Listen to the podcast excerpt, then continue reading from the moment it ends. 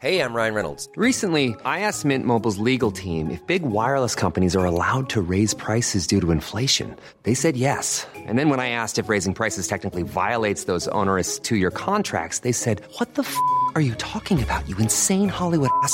So to recap, we're cutting the price of Mint Unlimited from $30 a month to just $15 a month. Give it a try at mintmobile.com slash switch. $45 upfront for three months plus taxes and fees. Promo rate for new customers for limited time. Unlimited more than 40 gigabytes per month. Slows. Full terms at mintmobile.com. Bonjour à tous et bienvenue à l'heure des pros. Papendiaï, le ministre de l'Éducation nationale, a réuni hier les recteurs d'académie pour évoquer les abayas ce vêtement féminin que les femmes portent au-dessus de leurs autres habits et qui, est une, robe traditionnelle dans les pays musulmans. L'abaya est portée aujourd'hui dans les collèges et les lycées de France sans qu'il soit possible ou difficile d'intervenir pour les proviseurs. L'abaya n'est pas un vêtement religieux au sens strict. Il illustre le communautarisme qui a grandi en France ces 30 dernières années. Une société multiculturelle a vu le jour, l'abaya montre cette nouvelle France qui a une autre histoire, qui a d'autres codes, qui ne prie pas le même Dieu, qui envisage peut-être la vie d'une façon différente. L'histoire rapporte que les sociétés multiculturelles sont aussi conflictuelles. Comment nous, notre tradition universaliste sera-t-elle compatible ces prochaines années avec ces différences communautaires? Voilà une question clé pour les 67 millions de Français que nous sommes. Vous aurez apprécié la mesure qu'il y a dans ces propos. Pour une fois, c'est bien. Bonjour, Sandra Chimbo.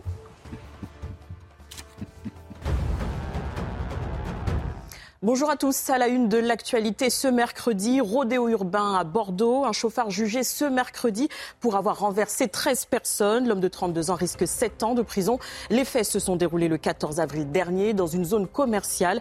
Pour lutter contre ces courses sauvages, la préfecture de Gironde autorise pour trois mois l'utilisation de drones. Harcèlement scolaire, Brigitte Macron va recevoir la famille de l'INSEE ce mercredi à 16h. Seront présents la mère et le beau-père de l'adolescente qui s'est suicidée le 12 mai dernier. Seront accompagnés de leur avocat. Ce dernier s'était dit très déçu de l'entretien lundi avec Pam Diaye, ministre de l'Éducation nationale. C'est le grand favori en l'absence de Raphaël Nadal. Alcaraz a surclassé Tsitsipas hier en quart de finale de Roland Garros. Le numéro 1 mondial s'est imposé en 3-7, 6-2, 6-1, 7-6. L'Espagnol de 20 ans affrontera Djokovic en demi-finale vendredi. Bon, Éric Nolot, Dominique Jamais, Laurent Geoffrin et Florian Tardif, la mesure mais aussi la gravité parce que c'est un sujet très très grave, les sociétés multiculturelles. C'est un sujet très très grave. L'histoire nous apprend qu'elles sont aussi multiconflictuelles, les sociétés multiculturelles. Donc, euh, on va parler de ce sujet-là. C'est la une du Parisien, ce qui est très intéressant parce que, pourquoi c'est intéressant? Parce que le Parisien est un journal, entre guillemets, mainstream. Donc, quand ça arrive, précisément, dans ce débat médiatique, ça fait en fait dix ans qu'il est ailleurs. Mais avant, c'était en fait, quand tu passes de valeurs actuelles à euh, aux Parisiens, c'est intéressant. C'est que c'est intéressant. Mais valeurs actuelles l'a dit il y a 10 ans. Mm. Oh, ça fait longtemps qu'on débat de cette. Ah, la Baïa, ça fait pas 10 ans. J'en ai déjà fait des débats là-dessus. Mm. Oui. En plus, je comprends pas le truc parce que c'est un vêtement religieux, c'est évident. Bah, justement, il y a 10. Bah non, bah, d'abord non. Ben d'abord non. D'abord non, c'est bah, pas un vêtement. Ce que j'en ai lu, c'est que c'est un. Ben non. C'est dans les sociétés musulmanes, oui. islamiques, c'est oui. c'est l'objet de, de recommandations religieuses. C'est culturel, justement. C'est bien le. Ah oui, ça. Oui. Non. Soyez. Malheureusement. Bah c'est bien le souci. En fait, qu'est-ce que ça montre? À mon bah, sens. Si on dit que c'est religieux, ça va pas choquer grand monde, franchement. Oui, mais ça vous arrange. Ça. Parce que si c'est religieux, votre ligne de partage, elle est. C'est pas ma ligne de partage, elle loi. est claire. Non, mais c'est la loi qui est non, claire. Non, non, mais la ça loi vous est très claire. de dire c'est religieux. Pas le signe ostensible religieux. Je vous répète. La loi ça... est très claire. Je vous ai dit avant l'émission. Oui. Ah, bon. ça vous arrange Je parle que... pas dans ma barbe, je parle. Il va parler tout le temps. Pourquoi ça vous arrange? Parce que c'est clair si c'est religieux. Si c'est cultuel, c'est différent. Ça veut dire qu'il y a deux France qui se mettent en place. Et là, vous êtes plus ennuyeux. Parce qu'effectivement, c'est deux sociétés donc multiculturelles qui se mettent en place. Mais je vous propose d'abord de voir le sujet. On va être avec Jean-Paul Brigelli, qui est euh, le proviseur, quoi, le professeur de français que vous connaissez et qui était régulièrement à Marseille, qui va nous dire comment ça se passe sur euh, le terrain de Marseille. Bonjour, Monsieur Brigelli. Mais voyons d'abord le sujet de Mathieu Devez. Sur les réseaux sociaux, elles sont nombreuses à promouvoir la baïa et à se présenter à l'école avec cette tenue religieuse islamique. Le phénomène inquiète le ministre de l'Éducation, car selon Papendiaï, l'abaya séduit de plus en plus les jeunes musulmanes du pays. Le mois dernier, 438 atteintes à la laïcité ont été recensées par les rectorats, dont 56% pour port de signes et de tenues à visée religieuse. Et en haut de la pile de vêtements, l'abaya, dont l'ambiguïté est source de conflit. Car contrairement au voile, dont le caractère religieux est établi, les chefs d'établissement doivent interpréter l'intention de l'élève qui se présente en abaya. Selon la circulaire d'application de la loi de 2004 sur les signes religieux dans les écoles publiques, les signes et tenues interdits sont ceux dont le port conduit à se faire immédiatement reconnaître par son appartenance religieuse. Et en novembre dernier, dans un texte adressé au recteur d'académie, le ministre de l'Éducation précise que la loi interdit le port de tenues qui, par intention, ont clairement un objectif de signifier ou revendiquer l'appartenance ou à faire du prosélytisme religieux. De leur côté, les professeurs se disent victimes de la situation et dénoncent un manque de consignes claires. Euh, un mot avec vous, Jean-Paul Briguelli, pour commencer évidemment cette discussion, puisque vous êtes sur le terrain à Marseille, que vous connaissez les proviseurs. il y a eu des incidents, euh, des incidents en tout cas, il y a eu des soucis, euh, lycée Thiers peut-être, lycée Victor Hugo également, je crois, à Marseille.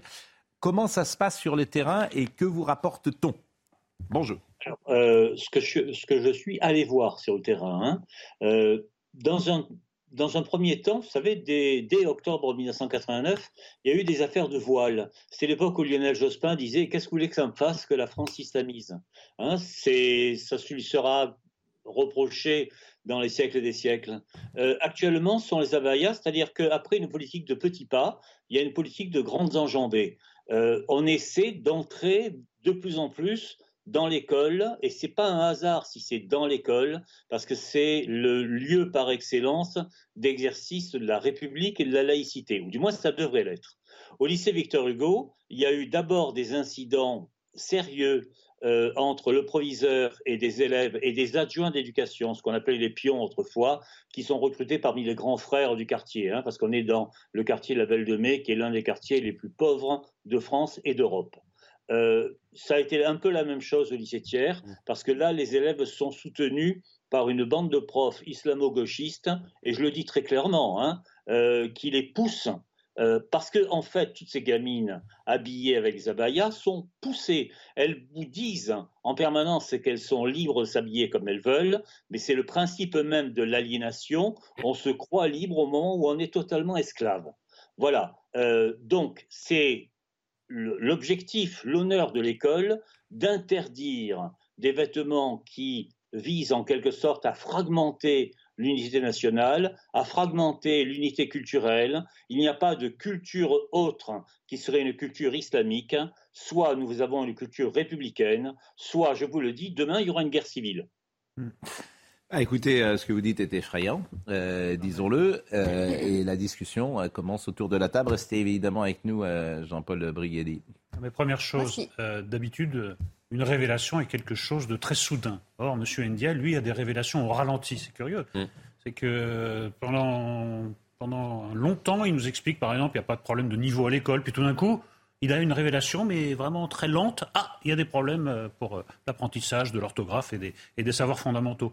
Là, il avait plutôt mis sous le, sous le tapis ces histoires de, vêtements euh, islamiques, d'abaya. Puis là, hop, nouvelle révélation au ralenti. Tout d'un coup, il y a un problème. Mais moi, je suis sur la ligne de Laurent Geoffrin. Il suffit d'établir que l'abaya est le signe d'appartenance à une communauté religieuse qui est incompatible avec l'école laïque. donc, donc, de conseiller à ces jeunes gens et à leurs parents de se tourner vers des écoles confessionnelles musulmanes ou autres, d'ailleurs, ils peuvent aller dans des, dans des écoles catholiques, et on aura résolu le problème. Il faut arrêter les négociations, il faut arrêter les accommodements raisonnables, il faut remettre les barbelés devant l'école laïque. Et le problème peut être réglé très vite, mais là, on, on est dans un entre-deux, on n'ose pas. sauf combien, combien de personnes au lycée Victor Hugo, Jean-Paul ça concerne combien de jeunes femmes? C'est euh, un tiers, un quart, euh, la moitié? Plusieurs dizaines. C'est un quartier quand même qui est musulman à 80%. Hein, euh, il faut bien comprendre. Et c'est une façon de s'affirmer comme pur. Vous savez, cette obsession de la pureté, je trouve ça très suspect d'ailleurs, hein, surtout à cet âge-là. Dominique Jamais. Comprendre une chose, c'est qu'elles ont des soutiens. Elles n'ont pas calculé ça par elles-mêmes. Il y a derrière des gens C'est ce que vous avez dit tout à l'heure, Jean-Paul. Donc nous l'avons, nous l'avons compris. Si Écoutez, si je comprends bien, les incidents dont il s'agit se passent dans des établissements d'écoles, collèges, lycées laïques et républicains. Hmm. En France, l'enseignement, c'est très curieux, c'est beaucoup de choses. C'est un droit, on a le droit d'aller à l'école. C'est une obligation, l'école est obligatoire. La moindre des choses, je dis bien la moindre, parce que là on est en train de se compliquer la vie, c'est que les gens qui ont le privilège et l'obligation d'aller à l'école en respectent les règles. Il paraît qu'il y a quelques années, on avait réglé le problème. Pas de signe ostentatoire c'est la loi. Oui, mais la baya, il paraît que c'est comme ça. Voilà. Il paraît que ça la baya, ça ne l'était pas. C'est le souci de la baya. C'est le souci de, la baya. Et les règles ont été euh, très claires. Elles ont été exposées par euh, euh Papendia justement en début d'année. Hein.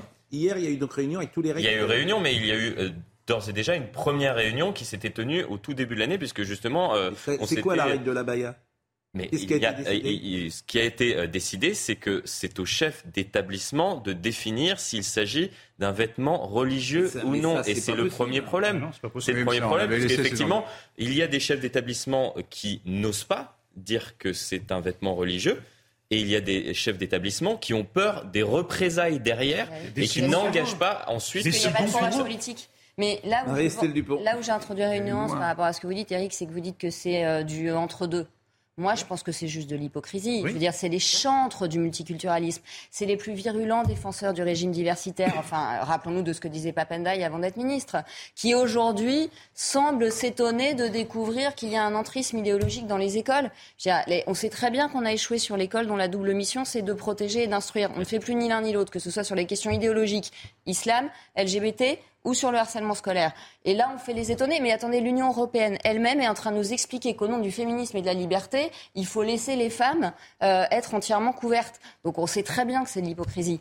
C'est de l'hypocrisie. Les principes ayant été énoncés et étant connus, ce qui se passe à l'heure actuelle concrètement, c'est une question de force.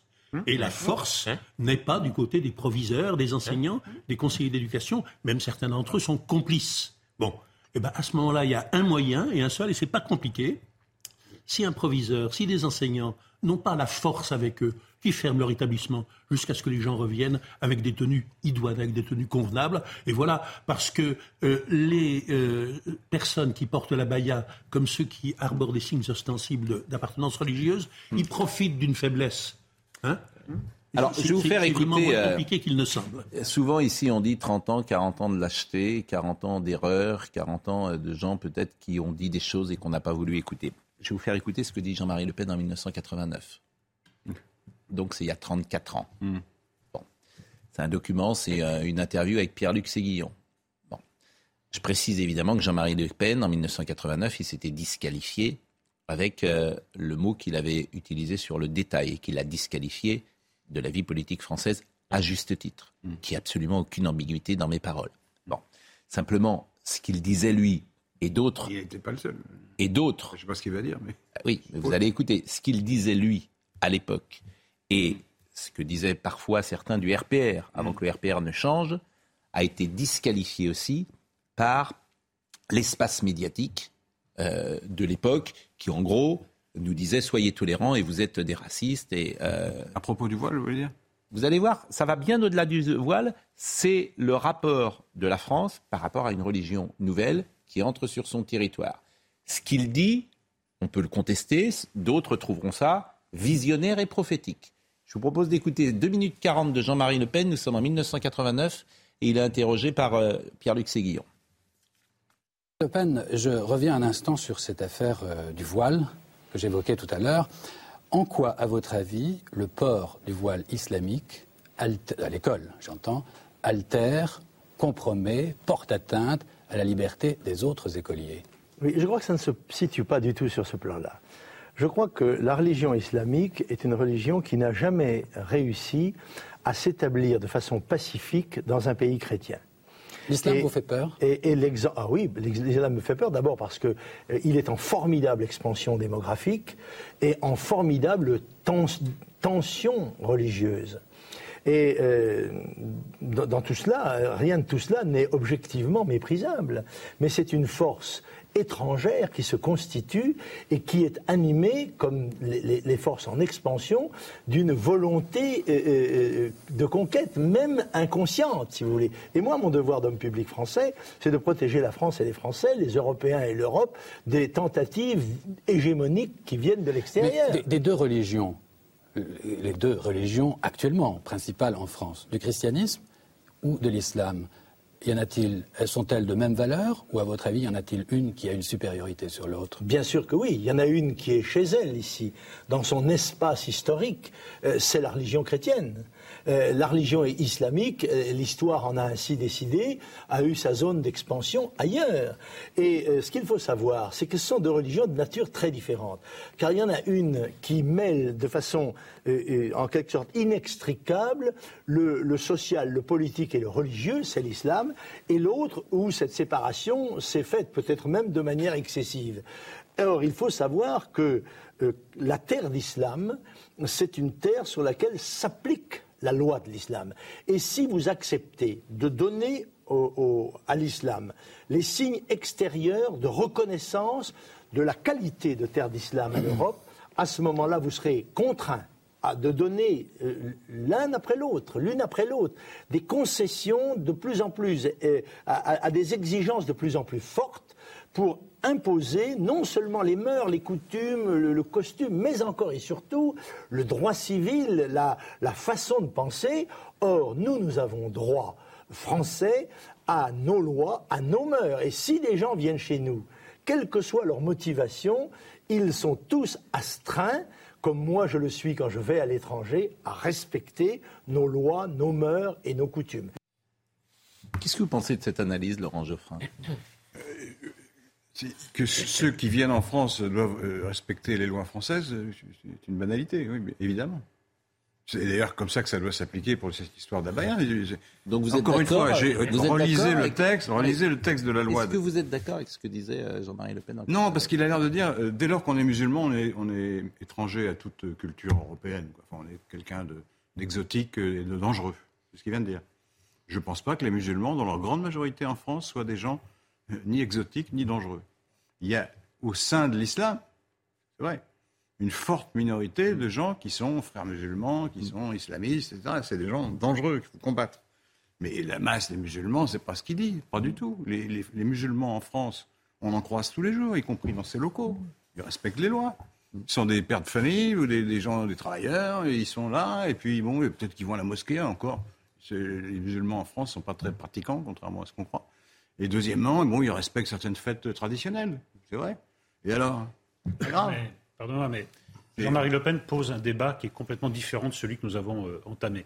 Il est sur la ligne de l'incompatibilité, en fait, de l'islam et de la France. C'est-à-dire, il dit il y a quelque chose dans la religion musulmane, il y a un lien euh, consubstantiel entre le social, le politique et le religieux qui fait que c'est une religion qui ne peut pas s'acclimater à la France. En fait, il dit c'est ou l'islam ou la Ce que disait Hassan II dans une interview célèbre à euh, Anne Sinclair où, elle lui dit, où il lui dit Vous n'arriverez jamais à en faire des bons Français. Tout à fait. Ce que dit Hassan II lui-même. non. On a tellement de contre-exemples. vous avez raison. dans l'armée, dans la police, mais vous avez parfaitement raison. Vous avez absolument raison. C'est également le, une position qui me sépare. J'ai eu ce débat 50 fois avec euh, Éric Zemmour. Moi, j'observe quand même que parmi toutes les victimes de l'islamisme en France, il y a des musulmans qui sont morts pour la République. Bien sûr. Un flic qui s'est fait achever sur un trottoir devant Charlie.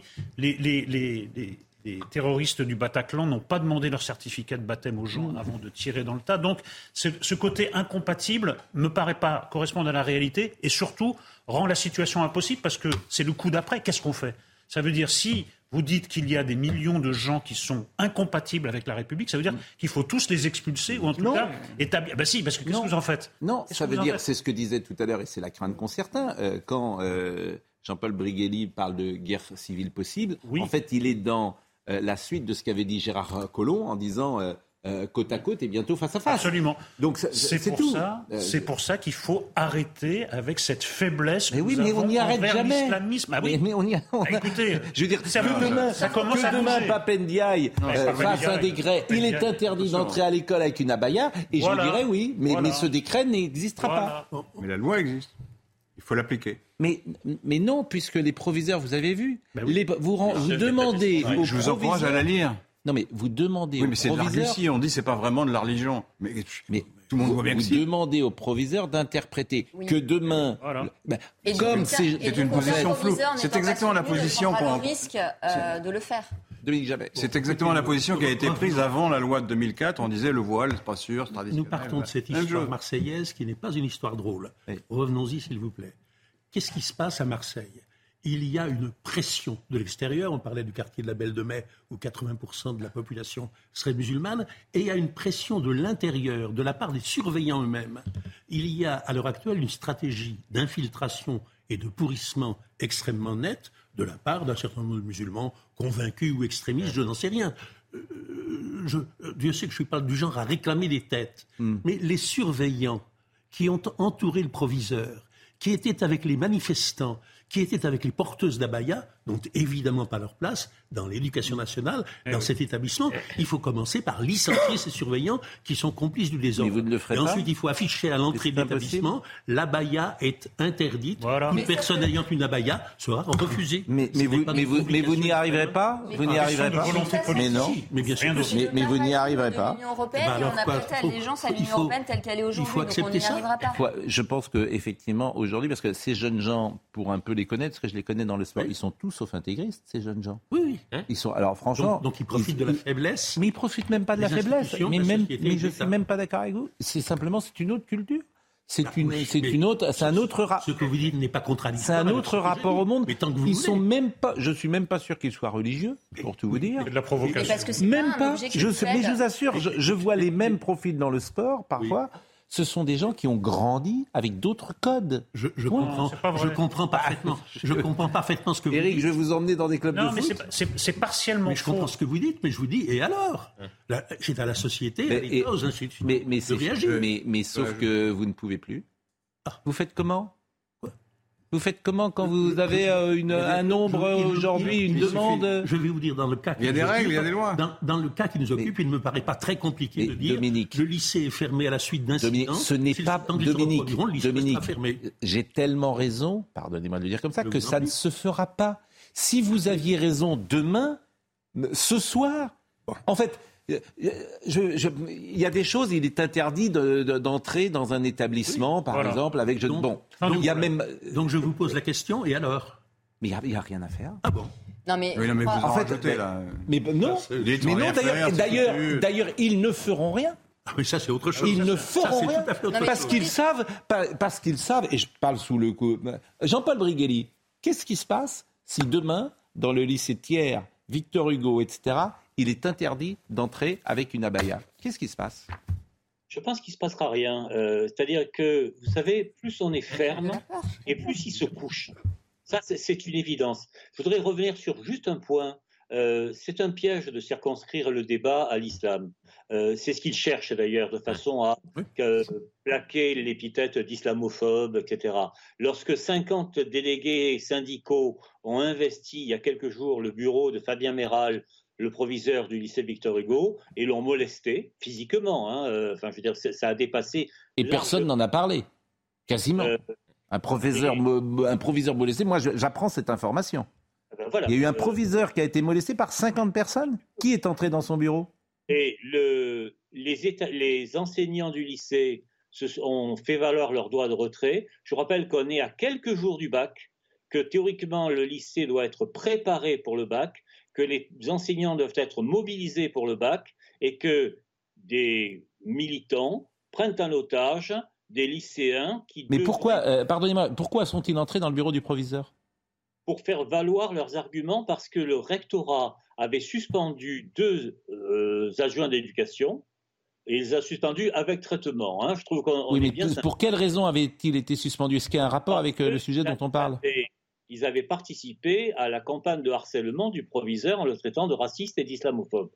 Voilà, c'est-à-dire que c'était des euh, meneurs, des agitateurs, etc. Mm. Le rectorat, de ce point de vue-là, d'ailleurs, a été euh, tout à fait rigoureux. Simplement, ils auraient dû les révoquer immédiatement. Alors, ça aurait été plus simple. Je pense que dès que on fait preuve de mollesse, dès qu'on fait preuve de compréhension, mm. euh, on est fichu. Véritablement. on va marquer une pause. On va marquer une pause. Euh, moi, je suis complètement d'accord avec vous qu'il faut pas euh, que ce, n'est pas le, entre guillemets, faut pas rester sur ce problème de l'islam. C'est pour ça que d'ailleurs je parle d'un problème culturel. Moi, je suis pas sûr que ces jeunes gens aujourd'hui soient euh, religieux. Simplement, c'est une autre culture. C'est ce que je me semble-t-il. Sur Internet, il y a des tas de tutos d'islamistes qui disent aux gamins portez une abaya, ça fait progresser la cause. Ne dites pas que c'est uniquement culturel. c'est manipulé par les islamistes. Une pause, une pause, une pause, une pause Marie-Estelle. Une pause, s'il vous plaît. Une pause. Droite et à gauche. Sandra Chimbo nous rappelle les titres du jour. Je suis très clair, ils seront déclarés irrecevables par moi-même dans la journée. Yael Braun privé va faire barrage à l'examen de la mesure d'abrogation de la retraite à 64 ans. La présidente de la commission des lois de l'Assemblée nationale l'a annoncé ce mercredi. Elle déclare appliquer la règle, rien que la règle. Anime une médiathèque fermée à cause d'un point de deal et ce jusqu'à nouvel ordre. Le maire Jean-Paul Fournier évoque une terrible décision. Il en est à l'origine. Il dénonce une pression croissante sur le quartier Pissevin depuis décembre dernier. Un journaliste de M6 a d'ailleurs été agressé hier. Évacuation massive dans le sud de l'Ukraine. 24 localités ont été inondées après la destruction partielle du barrage de Kakovka. Les opérations se poursuivent par bus et par train. Plus de 40 000 personnes risquent d'être touchées. Les autorités évacuent plus de 17 000 d'entre elles. Les autres sont sur le territoire sous contrôle russe la Baïa ce matin avec la ministre de l'Éducation Papendiaï qui a réuni hier ses recteurs afin d'évoquer cette hausse des incidents liés aux abayas, une tenue qui n'est pas interdite. Je le précise, l'abaya n'est pas interdite aujourd'hui.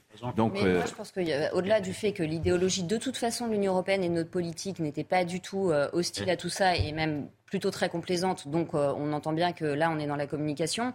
je crois que Papenda, a aussi une définition de la laïcité qui n'est pas une définition à la française. Lui, il a le modèle américain en tête. Et le modèle américain, c'est venez comme vous êtes.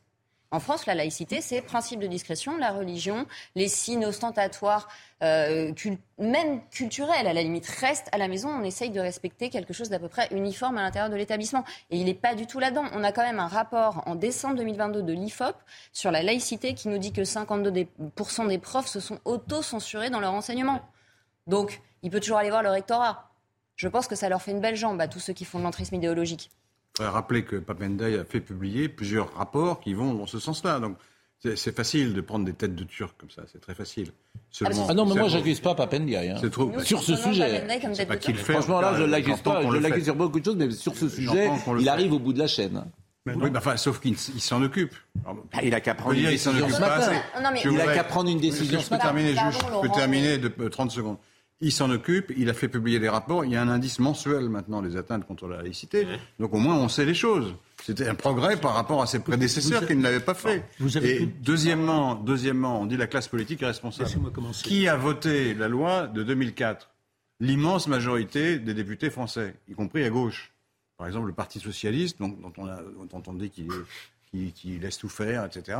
80%, 81 votants sur 82, je sais plus, tout le monde a voté cette loi. Et c'est la seule, le seul pays d'Europe où il y a une loi de cette nature. Hein. On ne peut pas dire qu'on ne fait rien. Là, c'est une baratin. Je peux mais Bien sûr, vous, pouvez. Excusez-moi d'avoir parlé, mais je suis désolé. J'ai pris mon tour de parole. Je peux Merci. Vous avez commencé tout à l'heure avec Le Pen. Euh, je voudrais rappeler ce que disait Mitterrand, qui n'était pas raciste, me semble-t-il. Mais c'est empiriquement, c'est très important qu'il disait que le seuil à partir duquel une population immigrée devient un problème pour la population dominante, c'est 10%. Il c'est empirique, je n'en dirai pas davantage, etc. Il parlait naturellement d'immigrés de culture, de religion, de coutumes, de mœurs et de projets différents. Ben, nous y sommes. Bon, euh, on va terminer ce sujet, Philippe, euh, avec Jean-Paul Brigelli. Peut-être que vous pouvez euh, conclure notre discussion. Est-ce que vous pensez d'abord, c'est vrai que moi j'ai le sentiment, pour tout vous dire, que ça sera compliqué aujourd'hui euh, de changer les choses et que chacun vivra, euh, et ça c'est le meilleur des scénarios, dans sa communauté avec euh, ses référents et puis cohabitera avec un modèle nouveau, peut-être à l'américaine, à l'anglaise, et, et c'est le destin de notre société française. J'ai plutôt le sentiment que nous allons aller vers ce type de modèle en espérant évidemment que toutes ces communautés ben, puissent euh, vivre les unes à côté des autres. C'est Gérard Collomb, version optimiste. Voilà, mais en, tout cas, j'ai l'impression qu'on ne reviendra pas. Je ne pense pas que ces jeunes filles qui sont aujourd'hui, qui entrent avec des abayas, euh, même, même si elles l'enlèvent d'ailleurs à l'école, elles l'auront dans leur vie, euh, donc euh, elles le porteront tous les jours dans, dans, leur vie. Donc ça montre effectivement un rapport ben, au monde. Je disais tout à l'heure, c'est voilà, c'est une autre culture, c'est une autre France en fait. Alors, c'est certainement une autre France, mais j'habite une ville où il y a 50% de musulmans. Hein. On est très très loin des chiffres optimistes euh, de Mitterrand. Euh, il faut voir une chose quand même, c'est que euh, c'est pas l'islam en soi le problème, parce qu'il y a 10 000 façons de vivre sa religion. Je vous rappelle que vous parliez de foot tout à l'heure, mais rappelez-vous Zidane, il était musulman d'une façon hmm. extrêmement discrète. Il n'a pas donné, que je sache, à ses enfants des prénoms particulièrement musulmans. Euh, c'est une nouvelle génération qui est très minoritaire, mais qui est très manipulée. Et l'objectif derrière est un objectif politique. Euh, ils hmm. sont manipulés par des islamo-gauchistes qui ne sont pas forcément musulmans non plus, qui viennent de la NUPES pour euh, l'essentiel, qui sont l'extrême gauche de Mélenchon, si tant est que ça puisse correspondre à quelque chose. Conclusion, euh, Jean-Paul, conclusion. Ils veulent, établir en France ce qui se fait déjà dans un certain nombre de villes en Angleterre. Conclusion. C'est-à-dire des zones où la charia va s'appliquer, hmm. au moins au niveau du quotidien. C'est votre conclusion, elle est plus pessimiste peut-être que la mienne. Je vous remercie euh, grandement. Euh, je citerai tout à l'heure euh, deux ou trois commentaires que j'ai reçus pendant que nous avions ce débat, mais j'avais pris l'engagement d'être avec Éric Dronzard, qui est délégué de la CFDT de Auchan. Je ne sais pas si M. Dronzard est là, je lui avais dit 9h30 et... Bonjour à Pascal. Merci, euh, merci beaucoup, hein, Jean-Paul. Euh, Monsieur Dronzard, je lui avais dit 9h30 et euh, il est déjà 9h37, donc j'espère, parce qu'il avait une réunion, il est délégué de la CFDT à Auchan. Est-ce que vous savez pourquoi je vous parle de Monsieur Dronzard? Eh oui. Ah, ah. Pourquoi? Parce que... À cause du chant. Et à cause du chant. Décibel. Alors ça, c'est quand même extraordinaire parce que dans, dans, dans ce monde d'aujourd'hui, il y a quand même quelqu'un qui a été mis à pied par, pour avoir chanté dans le magasin. Donc, on est franchement... Bon. Donc, euh, c'est un salarié de chant qui a été mis à pied par l'enseigne. La raison, il chantait trop fort dans le magasin et il agaçait ses collègues. Bon. Hier, dans le supermarché, une centaine de personnes se sont rassemblées et ont soutenu le salarié en chantant. Et c'est une chanson de Michel Sardou. Regardez la séquence.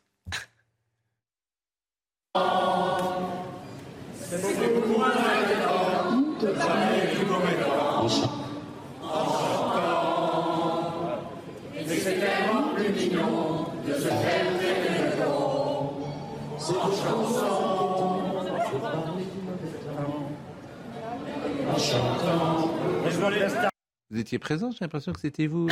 J'ai l'impression de vous avoir reconnu. moi, parce que cette, histoire me, sidère pour des raisons inverses. C'est-à-dire Vous chantez pendant l'émission, vous chantez euh Ah, ah vous n'êtes pas d'accord pour que les gens chantent à 5 h du matin ah, dans les rayons ben, Non, si ça dérange les gens. Enfin, il y, a, une question de, il y a une question de dans cette société. De, je fais ce que je veux. Non, mais il ne s'agit pas d'interdire aux gens de chanter. En Afghanistan, vous serez. Voilà, exactement. On n'est pas en Afghanistan, mais à partir du moment où ça dérange des gens, je trouve que la question se pose. Mais maintenant, dans une société où je fais ce que je veux, je fais du rodéo urbain, je chante si ça me chante, justement. Et si ça emmerde les autres, je m'en fous. Il la mesure, quand même. Et, oui, euh, il me semble. Et euh, il y a aussi. Non, mais c'est le même, c'est le même débat que les bars, si vous voulez qui font du bruit jusqu'à 4 heures du matin, et le type qui habite au-dessus qui dit Mais moi je me lève à 6 heures, le mec te dit Mais moi j'en ai rien à foutre. Moi je veux boire des bières jusqu'à 4 heures du matin, que toi le prolo tu te lèves à 6 heures, j'en ai rien à foutre. Donc ça s'inscrit dans ce truc, et là, évidemment, tout le monde va oh, Mon Dieu, vraiment, quelle société liberticide, et comme c'est beau ce chant de Michel Sardou en chœur. Non,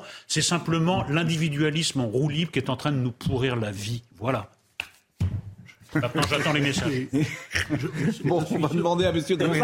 Peut-être qu'il y avait d'autres raisons. D'ailleurs, peut-être que ah, c'est un prétexte. Peut-être que ah, cet homme était. Ah, euh, bah voilà, euh, voilà, bah, j'en n'en sais rien. Bon, Dominique, jamais. Je suis surpris de ce que dit, de ce que dit Eric. Le problème que pose quelqu'un qui chante, c'est qu'il chante juste ou faux. Ça me paraît plus important. Qu'il chante fort ou bas, ça me paraît très important. Ah bon, très bien. Très important aussi. Mais je suis très surpris. Tout à fait.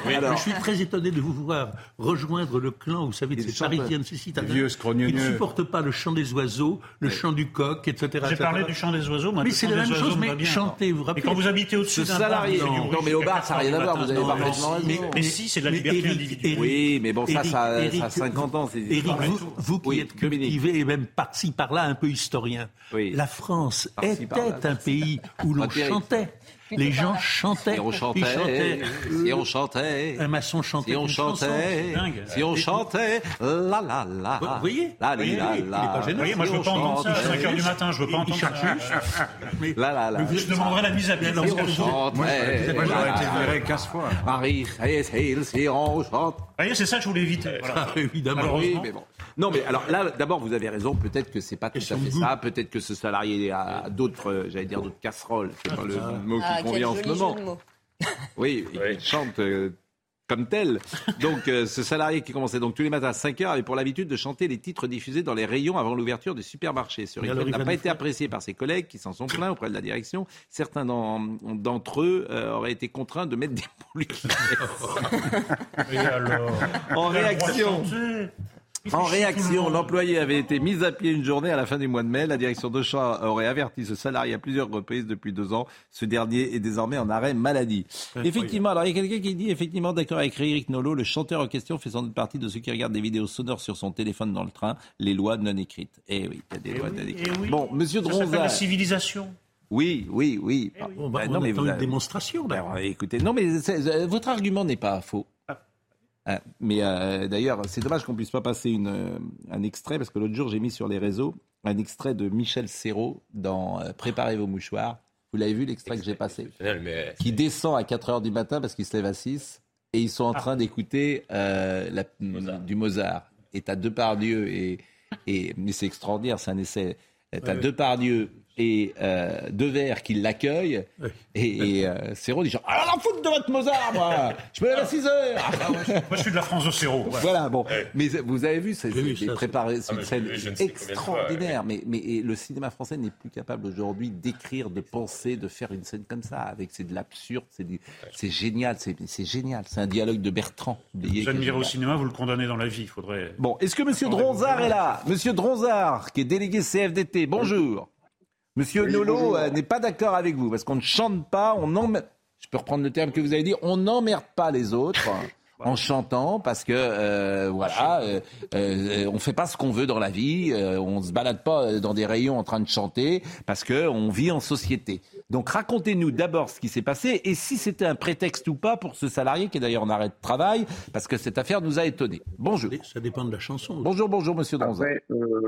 si je peux me permettre juste une remarque. tout le monde travaille pas dans la grande distribution et tout le monde se lève pas à 3 heures du matin pendant 35 ans, 40 ans.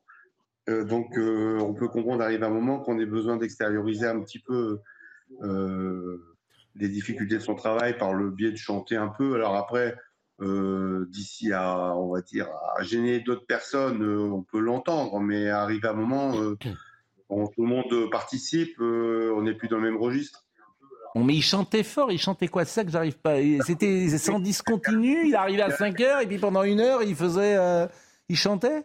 Oui, Non, mais c'est, ça fait partie de l'ambiance du magasin. Tout, le monde le fait un peu dans tous les, dans tous les périmètres. Lui, il faisait chez nous en rayon cave.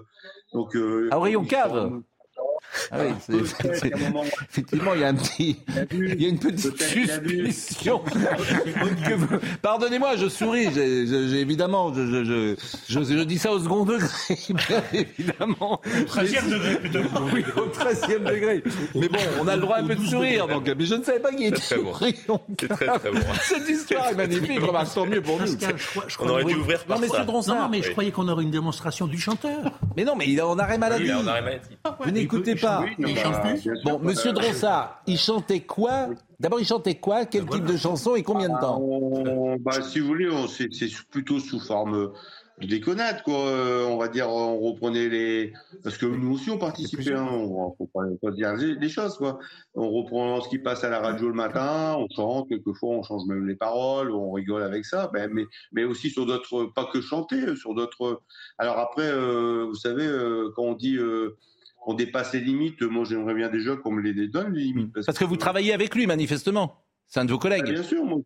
Et qui s'est plaint alors Qui s'est plaint Mais qui s'est plaint Qui s'est plaint bah, certains salariés. Alors je comprends pas trop parce que hier, euh, hier on avait presque l'intégralité du périmètre dans lequel il travaille qui était derrière lui pour le soutenir, donc c'est ça gêne pas tant de monde que ça. Bah alors, et à votre avis, c'est un prétexte C'est parce qu'il était visé par la, la, la direction qu'il apprécie peut-être pas bah, ce salarié? Il y avait peut-être une petite histoire personnelle derrière aussi qui fait que ça a servi, euh, on va dire, de, de Ah oui, alors c'était quoi l'histoire personnelle?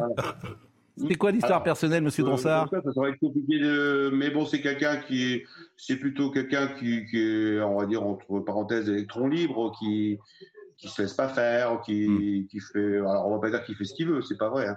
Mais, hmm. mais un peu c'est ce que vous dites quand même. Donc il mettait les grands crus avec euh, les, petits crus. Ah, et... voilà, c'est une. Euh, les rebelles. La grande distribution, c'est un métier à part. Hein. Hmm. Il est rebelle. Il était un peu rebelle et la direction parfois n'aime pas forcément euh, les gens rebelles, différents. C'est une partie de l'histoire aussi. Alors je vais pas dire que c'est à cause de ça exclusivement, mais disons que c'est quand même, c'est quand même aberrant. Moi, je vous dis, mm. je suis dans les instances, je suis dans les prud'hommes. Je n'ai jamais vu euh, prendre une sanction pour un motif pareil. Quoi. Bon, et là, il va être réintégré parce que il est en, arrêt de travail, il est souffrant actuellement. Il est en arrêt de travail parce que parce que parce qu'il n'est pas bien. Hein, je vous le dis franchement, on a mm. vu sa famille hier, qui est venue aussi à la petite réunion qu'on a fait, qui était en pleurs parce qu'elle n'est pas bien non plus. Euh, vous savez, quand vous venez travailler, alors maintenant on, peut toujours discuter du problème, mais disons que quand vous avez rien fait de grave quand même, et puis vous prenez une sanction, une mise à pied pour un motif pareil, ben ça vous donne pas trop envie de revenir travailler, quoi. Hein. Bon, bah écoutez, merci de votre témoignage. Moi, je suis plutôt, j'entends ce que vous dites. Effectivement, il n'y a pas mort d'homme quand même. Euh, la direction aurait pu le voir et lui dire bon, arrêtez peut-être de chanter ou chanter avec euh, à un autre moment, mais mettre à pied quelqu'un parce qu'il chante, c'est vrai que c'est même si Eric Nolot lui est particulièrement intolérant, mais je ne suis pas pour le mettre à pied. Je vous dis simplement que la liberté de faire chier le peuple n'est pas une liberté. Bon, licencier. Bon. Mais le, licenciement, euh, ça me paraît. Merci, Monsieur Dronsard. Mais et puis, si cet homme veut témoigner, hein, et même en chanson. Euh, pourquoi pas Bon. Euh, hein. Merci beaucoup. Merci. Noémie Schulz euh, nous a rejoint parce qu'on va parler dans une seconde de l'affaire Trogneux. Simplement, puisque vous avez la parole. Oui. Alors là, je vais vous soutenir. Oui. Ah. Parce que franchement, vous avez donné une interview à Valeurs Actuelles. et depuis, vous êtes à Cabourg, vous n'avez pas le droit de mettre les pieds. Non, j'étais, j'avais été contacté pour faire partie du jury du film romantique de, de Cabourg. Tout allait bien, les gens étaient très contents de m'accueillir. Euh, et puis, j'ai donné une interview à Valeurs Actuelles. Le journal paraît le jeudi matin. Et à jeudi, à 17h, j'étais viré au motif précis d'avoir donné une interview à Valeurs euh, Actuelles. Alors, j'ai un peu dialogué avec les responsables du festival. J'ai dit, mais M. Macron a fait la couverture, a donné une interview. Est-ce qu'il pourrait être membre du jury, lui? Ils étaient un peu embarrassés. Ils ne savaient pas trop s'il aurait pu être membre du jury, euh, finalement.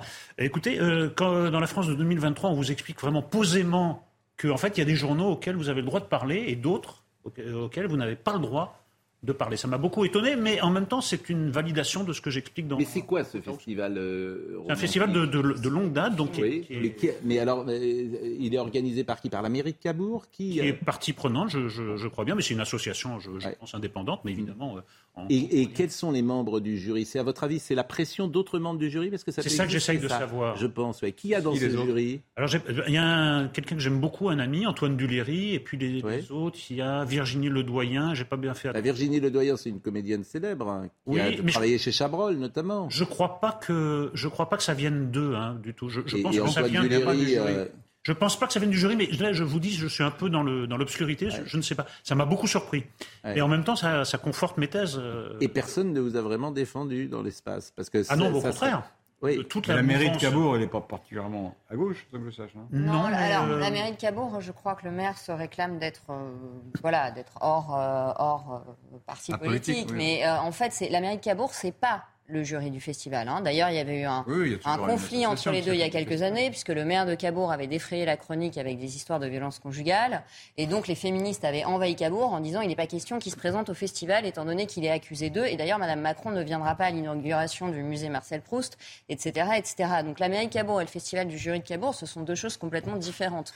Maintenant, ce qui est très inquiétant, c'est qu'aujourd'hui, la censure du régime dominant ne se cache même plus. Non, vous êtes exprimé dans les colonnes des valeurs la censure, Vous ne pouvez pas vous présenter en public. Euh, oui, ne sévissent pas seulement dans les milieux de gauche. Hein. Ça, ça, déborde, ça déborde de, de, beaucoup.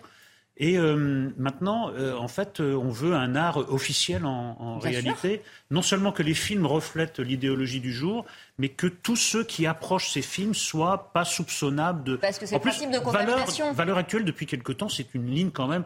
Moi, je vois pas tellement la différence avec le Figaro Magazine, par exemple. Donc si j'avais, ce qui est le cas d'ailleurs, j'ai donné aussi une interview au Figaro Magazine. Est-ce ah que c'est un motif Parce que c'est la logique paranoïaque ah du principe de contamination. C'est-à-dire si vous avez parlé à des gens qui ne pensent pas comme il est autorisé de penser dans les milieux autorisés, euh, alors vous êtes soupçonné de penser des choses infâmes. Disons les choses, Éric Nolot. Oui. Euh, votre proximité amicale, pas idéologique, amicale avec Éric Zemmour, vous a mis au banc de la société médiatique je vais le dire comme ça, c'est pas agréable mhm. pour vous, mais il y a un peu de ça. C'est-à-dire qu'aujourd'hui, bah, vous venez sur, dans notre émission, mais vous aviez une place particulière quand vous étiez chez Ruquier, où vous faisiez également Paris Première, vous faisiez beaucoup de choses.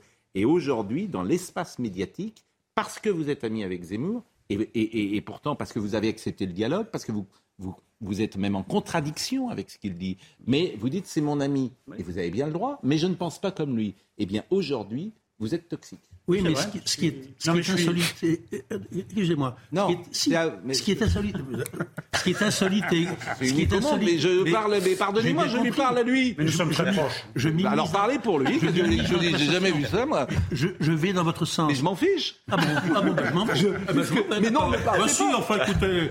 J'ai quand même le droit de parler, non Oui, mais je lui pose la question. Vous parlerez juste après. Je n'avais rien à dire. Mais si. Ah bon Bon, alors, Voilà, parce que ce qui est insolite et exemplaire dans ce qui arrive à Éric Nolot, c'est que ce qui lui arrive est arrivé à nombre de journalistes depuis des années et des années en France, mais habituellement ça se fait sans se dire. Et là, ça se fait en le disant. Vous parlez d'où?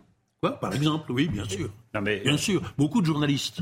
Non, mais là, mais habituellement, ça ne se dit pas. Cher Dominique, on a franchi un cap. mais vous êtes toxique pour l'espace médiatique. Toxique, je suis ostracisé. Il n'y a hmm. pas eu un mot sur mon sur mon livre, le pamphlet sur euh, Sandrine Rousseau dans un média de gauche, bon, etc. Mais là, maintenant, en tout cas, si j'en juge par les réseaux, il y a toute une mouvance gauchiste, islamo-gauchiste, qui se réjouit de cette éviction et qui la justifie, qui dit pas de liberté pour les ennemis de la liberté et qui me dit que je suis à l'extrême droite. Vous ne serez pas retenu, reçu, par exemple, à quelle époque chez Léa Salamé? À quelle époque euh, Léa Salamé m'a invité au tout début parce que c'était dans le Mais là, vous invitera pas. Euh, c'est à vous, vous ne serez pas invité. Euh, évidemment, euh, M. Barthez ne vous invitera ah bah pas. non, France Inter ne vous invitera pas. Non. Voilà. Et voilà. vous êtes toxique. Ça s'appelle vous êtes toxique oui, pour les médiatiques. Pardonnez-moi de le dire comme ça. Non, non, mais j'en prends hâte et je vérifie les, les, progrès de ma toxicité tous les jours. C'est pas très agréable, mais c'est instructif. Bon, on marque une pause. Évidemment, c'est l'amitié qui nous mène ici, euh, cher Dominique. Je vous taquine. De toute façon, je n'ai rien à dire. Mais dites pas ça. Vous êtes essentiel à notre petit. Euh, je, dis, je peux continuer à ne rien dire? Mais euh, c'est ce que vous faites de mieux. Et... Tant que vous ne chantez pas, Dominique, c'est pas oui, vous ne chantez pas. Ça dépend qui chante, ceux qui chantent et comment ils le chantent. Hein. Exactement. On, recevra également Maud Fontenoy tout à l'heure. Bah, je vais peut-être vous remercier, euh, Florian, parce que euh, bah, Maud Fontenoy va être euh, là dans quelques instants pour euh, parler d'un documentaire qui sera sur Canal. Et puis Noémie Schulz, bien sûr, que vous connaissez et qui est toujours extrêmement rigoureuse et précise sur l'actualité judiciaire. Bonjour Pascal. Bonjour. à tout de suite. Fontenoy est avec nous, vous la connaissez. Femme Océane, ces héroïnes qui nous embarquent en mer, elle était venue nous en parler. Vous préparez un documentaire pour Canal Absolument, une série de documentaires de 10 numéros sur euh, les solutions qui viennent de la mer. Ça va s'appeler euh, Bleu. On s'est dit que c'était pas mal. Bah, écoutez, c'est effectivement c'est un bon titre sur les océans. Et demain, c'est la journée mondiale des océans, c'est ça? Voilà, lundi, c'était la journée mondiale de l'environnement. Demain, c'est la journée mondiale des océans. On a une journée pour parler de d'où vient la vie, parce que vous savez que la, la vie est née dans la profondeur des océans il y a 3 mm. milliards d'années, donc on vient tous du fin fond des océans. Et demain, on va, j'espère, en parler beaucoup, et sur ce plateau. Ce qui est fascinant et vertigineux, c'est ce que vous venez de dire, c'est que nous sommes là, en train de parler, et d'imaginer que nous venons précisément de là, qu'un jour, ça, c'est sorti de l'eau, de l'océan, que c'est allé sur la Terre, et que devenir sur la Terre est arrivé à Maud de Fontenoy, non, mais vous résumez exactement bien. C'est incroyable. En fait, c'est incompréhensible. La vie naît dans la profondeur des océans au niveau des sources hydrothermales. On voit l'image du dauphin, qu'un animal marin qui a été à un moment donné un animal terrestre. On remarque dans ses nageoires des phalanges. Il a été terrestre, il a rejoint la mer pour assurer sa survie. Et aujourd'hui, chacun d'entre nous, on puise dans l'océan la moitié de l'oxygène que l'on respire, 22 000 médicaments, les énergies, la régulation du climat, la marmite de l'humanité. Donc on retourne à la mer. Et c'est presque par égoïsme aujourd'hui qu'il faudrait préserver le grand bleu. 3 milliards? Ça a 3 milliards 3 milliards d'années. Ah ben oui, c'était il y a un petit moment, ouais, ouais. Voilà. C'est vertigineux, non? C'est l'évolution. Merci. Maintenant, vous allez l'air de découvrir. On apprend ça à l'école. Voilà. Excusez-moi, maître. Sandra Chimbo nous rappelle les titres. Le gouvernement présente ce mercredi son projet de loi pour le plein emploi. Il doit donner naissance d'ici le 1er janvier 2025 à France Travail, successeur de Pôle emploi. L'exécutif vise un taux de chômage autour de 5% en 2027 contre 7,1% actuellement. La cible, les allocataires du RSA. Les médicaments ne sont pas des produits ordinaires. L'Agence nationale de sécurité du médicament lance une campagne grand public sur leur bon usage. Elle évoque un enjeu de santé majeur. D'après une étude menée en 2021, un Français sur cinq prend des doses plus fortes ou plusieurs médicaments en même temps. Il n'aura finalement pas lieu. Le concert de Booba prévu le 21 juin prochain à Casablanca a été annulé. Le rappeur est accusé de sexisme par les autorités locales. Elles évoquent des propos dégradants envers les femmes marocaines et nord-africaines dans certains de ses morceaux. Du harcèlement scolaire, vous avez écrit une tribune, elle est parue Elle a paru dans le Figaro Elle va sortir dans le Figaro ce soir ou demain? Bon, vous nous direz évidemment euh, ce sujet qui vous tient à cœur, l'harcèlement scolaire. Mais d'abord, donc, euh, le procès Trogneux. Et ce qui est absolument extraordinaire, euh, Noémie Schulz, c'est que relaxé, mais de nouveau interpellé, c'est-à-dire que vous étiez lundi soir, c'était à Beauvais?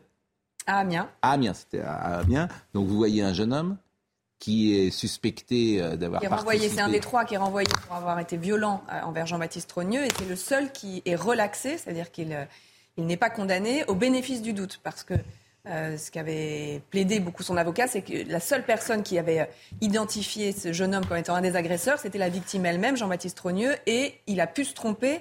Le, son avocat avait mis en garde le tribunal contre le risque de, de, commettre une erreur, et donc il a été effectivement relaxé au bénéfice du doute, un jeune homme qui, euh, on avait vu pleurer pas mal dans le box. Qui Trois semaines de détention provisoire. Trois semaines de détention provisoire. Euh, il se présente comme journaliste indépendant, euh, mais il n'a pas de carte de presse. Il ne il sait pas lire ni écrire, mais il dit qu'il fait des vidéos qu'il met sur, sur TikTok. C'est incroyable déjà de ne pas savoir lire et écrire. Ça, ça, montre une France. Dans la presse, ça existe. Alors il a des problèmes de dyslexie, dysphasie, de voilà, c'est. On est quand même surpris. Bah, dans ce box, il y avait deux, des trois prévenus euh, étaient effectivement ne savaient pas lire ni écrire. Et en tout cas, il avait dit que s'il était là le soir de l'agression de Jean-Baptiste Trogneux, c'est qu'il était venu couvrir le rassemblement sauvage devant la, chocolaterie. Et il avait assuré, euh, je vous dis en pleurant, qu'il n'avait absolument pas porté de coups et qu'il n'avait pas agressé Jean-Baptiste Trogneux. Il a donc été relaxé. Visiblement, il a assez rapidement pris la direction de la capitale puisqu'il a été euh, interpellé hier à proximité du point de départ de la manifestation. Euh, vous savez, la police a fait, il y a eu plus de 2700 contrôles des forces de l'ordre avant le début de la manifestation. On vérifie notamment que les gens n'ont pas dans leur sac à dos euh, ce qui peuvent être des armes par destination. Et lui, il avait un casque et des gants coqués. Il a donc été interpellé. Des gants coqués tout le monde ne sait pas ce que c'est. Des, des, gants, avec des renforts, euh, des, renforts. Ça peut servir. Il y, a, vraiment des motards qui ont des gants coqués parce que ça, si vous tombez, ça vous protège. Dans une manifestation, on peut un peu plus se demander pourquoi vous venez avec des, gants coqués. Il a donc été placé en garde à vue et euh, j'ai appris, on a appris ce matin qu'il va être présenté aujourd'hui à un procureur, un délégué du procureur pour se voir notifier un avertissement pénal probatoire. C'est ce qui a remplacé, vous savez, le, le rappel à la loi.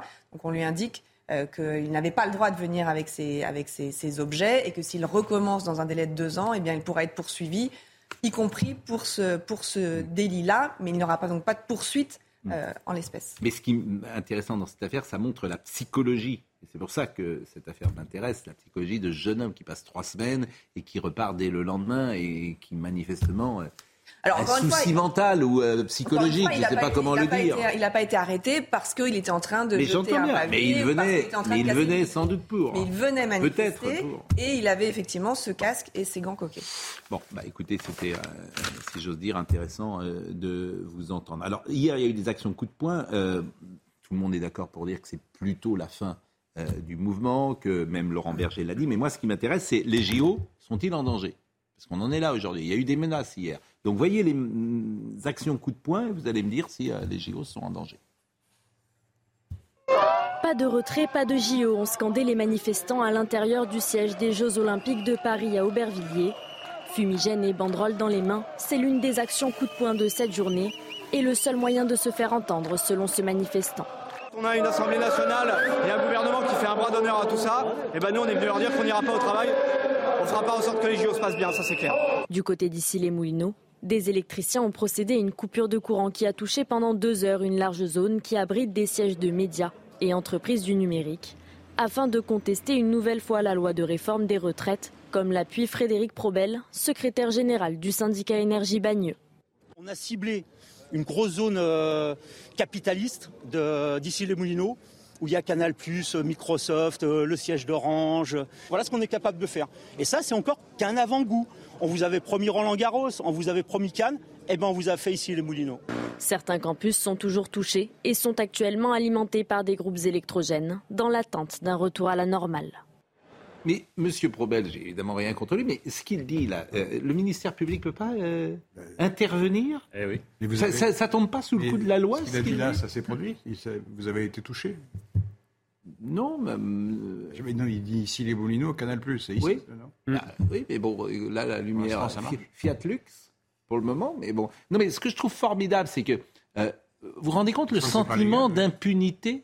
Le sentiment d'impunité. Mais cet homme, aujourd'hui, on pourrait peut-être euh, l'écouter, simplement, le ministère public pourrait peut-être venir vers lui. Hmm. pourquoi il ne le fait pas? Parce que, parce que, depuis quelque temps, il y a eu un glissement. C'est-à-dire que maintenant, il y a un continuum entre les moyens légaux de contestation, par la manifestation ou par l'opposition parlementaire, aux moyens illégaux. Il y a toute une frange de la population qui considère que c'est la même chose et que, euh, comme l'a dit Mme Binet, si on n'obtient pas euh, la victoire par la porte, il faut l'obtenir par la fenêtre. La fenêtre, ça veut dire qu'il faut ouvrir toutes les fenêtres, même les fenêtres illégales. Donc cet homme pense, je pense sincèrement, il faudrait l'interviewer, qu'il est dans son bon droit. Sandrine Rousseau, votre amie Sandrine Rousseau, vous avez vu le tweet hier et je dis à Marine, on l'a passé hier soir ce tweet, euh, où elle parle de seule la violence peut régler le problème dans la société. je l'annonçais dans mon pamphlet et j'ai dit qu'il y aurait une gradation. D'abord, c'est on s'en prend aux œuvres d'art. Et ensuite, ce sera la violence pure et dure. Voilà, on en est là. Et ce monsieur fait écho à Sandrine Rousseau. Sandrine Rousseau fait écho à ce monsieur. Et comme le ministère public ne fait rien, et, voilà. et ben, effectivement, tous ces gens euh, font ce qu'ils veulent.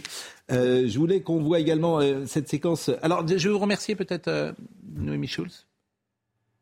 Je vous laisse puisque Florian Tardy n'a pas l'air très heureuse de partir. non, non, c'est parce que Florian Tardy va pouvoir intervenir sur ce qu'a dit Madame Braun-Pivet aujourd'hui, bon, qui est aux ordres, à hein, Madame Braun-Pivet. Évidemment, elle est là pour exécuter ce que lui dit l'Élysée. Et euh, l'Élysée lui a dit de ne pas mettre euh, cette loi euh, au vote. Donc, bon, bah, comme ces gens, en fait, au nom de la séparation des pouvoirs, Madame, Madame Braun-Pivet fait ce qu'on lui demande de faire. en revanche, un, un, de, nos, de nos équipes de CNews a été mis en difficulté hier sur le terrain. C'est pas facile de faire le job. Et je voulais euh, voir cette séquence parce que nous avions un, ce qu'on appelle un journaliste reporter d'image et puis un, rédacteur qui était en difficulté. Nous ne citons pas leur nom euh, pour ne pas les mettre en danger euh, lorsqu'ils vont aujourd'hui sur le terrain, mais c'est vrai que c'est compliqué. Vous êtes parfois sur le terrain, Florian, vous-même?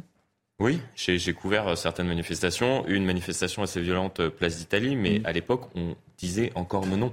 C'est-à-dire qu'il y a quand même un, mouvement mm. progressif et, c'est de plus en plus euh, difficile d'exercer ce métier lors de ces manifestations, malheureusement. Bien évidemment. Voyons la séquence.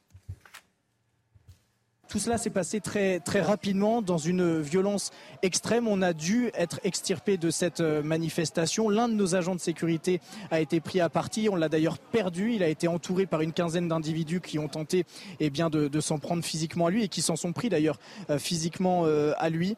et encore une fois, c'est quelque chose qui contraste avec le début de la manifestation puisque tout était très calme. Mais ces Black Blocs, à l'appel de quelques-uns plus virulents que les autres, eh bien, nous ont pris pour cible à ce moment-là et nous ont désignés comme responsables de, ce qui se passait, nous ont euh, traités de menteurs, de d'autres insultes que je ne pourrais pas citer euh, à l'antenne. Mais effectivement, le résultat des courses est effectivement une belle frayeur pour notre équipe.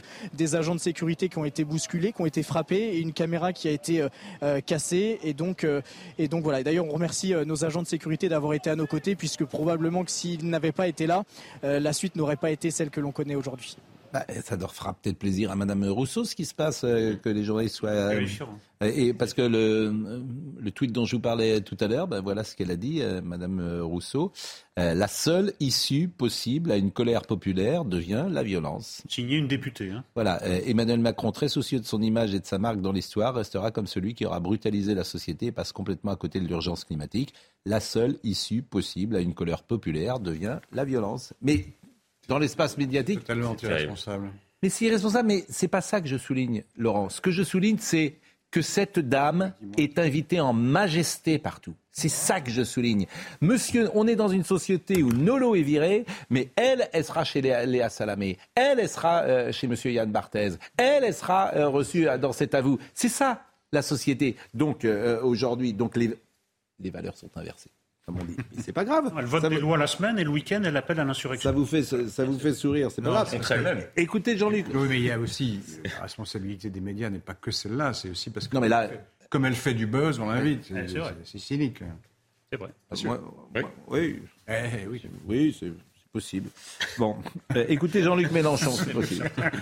c'est même certain. Écoutez. Parce que vous savez que dans ce pays maintenant, on annonce des bandes armées on ne fait rien pour les arrêter, mais on les annonce. On annonce la participation à la manifestation deux jours avant. Et regardez comme ça tombe bien. Le jour où ça a lieu, ça correspond pile poil au chiffre. Monsieur Darmanin, c'est assez foutu de nous. D'accord Qui s'occupe des bandes de fascistes et il viendra après nous dire ce qu'on doit faire. Parce qu'il y en a plein d'autres, cet homme et de ses manières de faire. Cet encouragement permanent, cette indifférence qu'il a à ce qu'endurent les travailleurs et leurs syndicalistes. Vous avez vu les, les scènes qu'ils ont fait, à juste titre, personne n'était d'accord pour qu'on aille embêter le chocolatier.